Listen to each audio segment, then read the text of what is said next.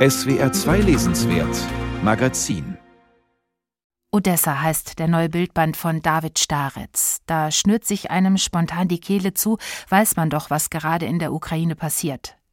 Odessa selbst ist vom Krieg bislang nicht so schwer getroffen wie andere Orte, doch Mariupol, Melitopol und Cherson wurden bereits bombardiert und die sind gar nicht so weit von Odessa entfernt. Bis vor kurzem hätten die meisten von uns kaum sagen können, wo genau diese Städte eigentlich liegen.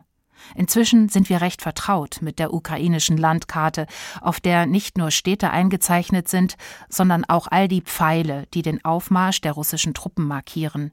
Das Elend in der Ukraine ist kaum zu überbieten. Und dann erscheint dieser Bildband, den ich hier kurz vorstellen will, Kurzkritik.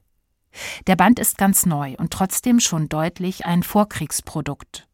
Knapp 300 Seiten mit Farbfotos des Österreichers David Staretz, der mit einer Russin verheiratet ist und mit ihr mehrfach in der Ukraine unterwegs war.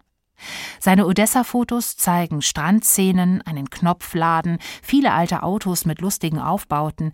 Sie zeigen Katzen, Eisenbahnen, einen Friseurbesuch und viele kuriose Straßenhändler. Außerdem Graffiti und Street Art. Sie zeigen Menschen aus Odessa und oft, leider zu oft, denn dies ist ja eigentlich kein privates Fotoalbum, Starets junge, hübsche Ehefrau. Mir als Betrachterin ist sein Blick durch die Linse ein paar Nuancen zu männlich. Abgesehen davon strahlt sein Odessa-Buch eine heitere Leichtigkeit aus. Die Armut, die aus vielen Bildern spricht, wirkt daher eher pittoresk. Wohl auch, weil auf diesen Bildern fast immer die Sonne scheint und selbst die Straßenszenen so sauber sind, als hätte Staretz vorher durchgefegt. Hat er? Schief hängende Torflügel, ein Gewirr aus Abflussrohren unter dem Spülbecken und ein kreativ zusammengezimmertes Gerüst am Haus, all dies wirkt so behelfsmäßig wie die Belgian Solutions, zu denen es ja auch schon viele lustige Fotobücher gibt. So macht Starets Buch gute Laune, zeigt viel Liebenswertes, dringt aber nicht tiefer ein in Geschichte oder soziokulturelle Schichtung der Stadt. In diesem Sinne bleibt sein Buch oberflächlich. Deshalb wirkt es vor allem amüsant und anrührend. Genau das aber verfehlt in diesen Zeiten seine Wirkung nicht. Wie unfassbar schön ist doch der Frieden, denkt man unwillkürlich, wenn man dieses Buch anschaut.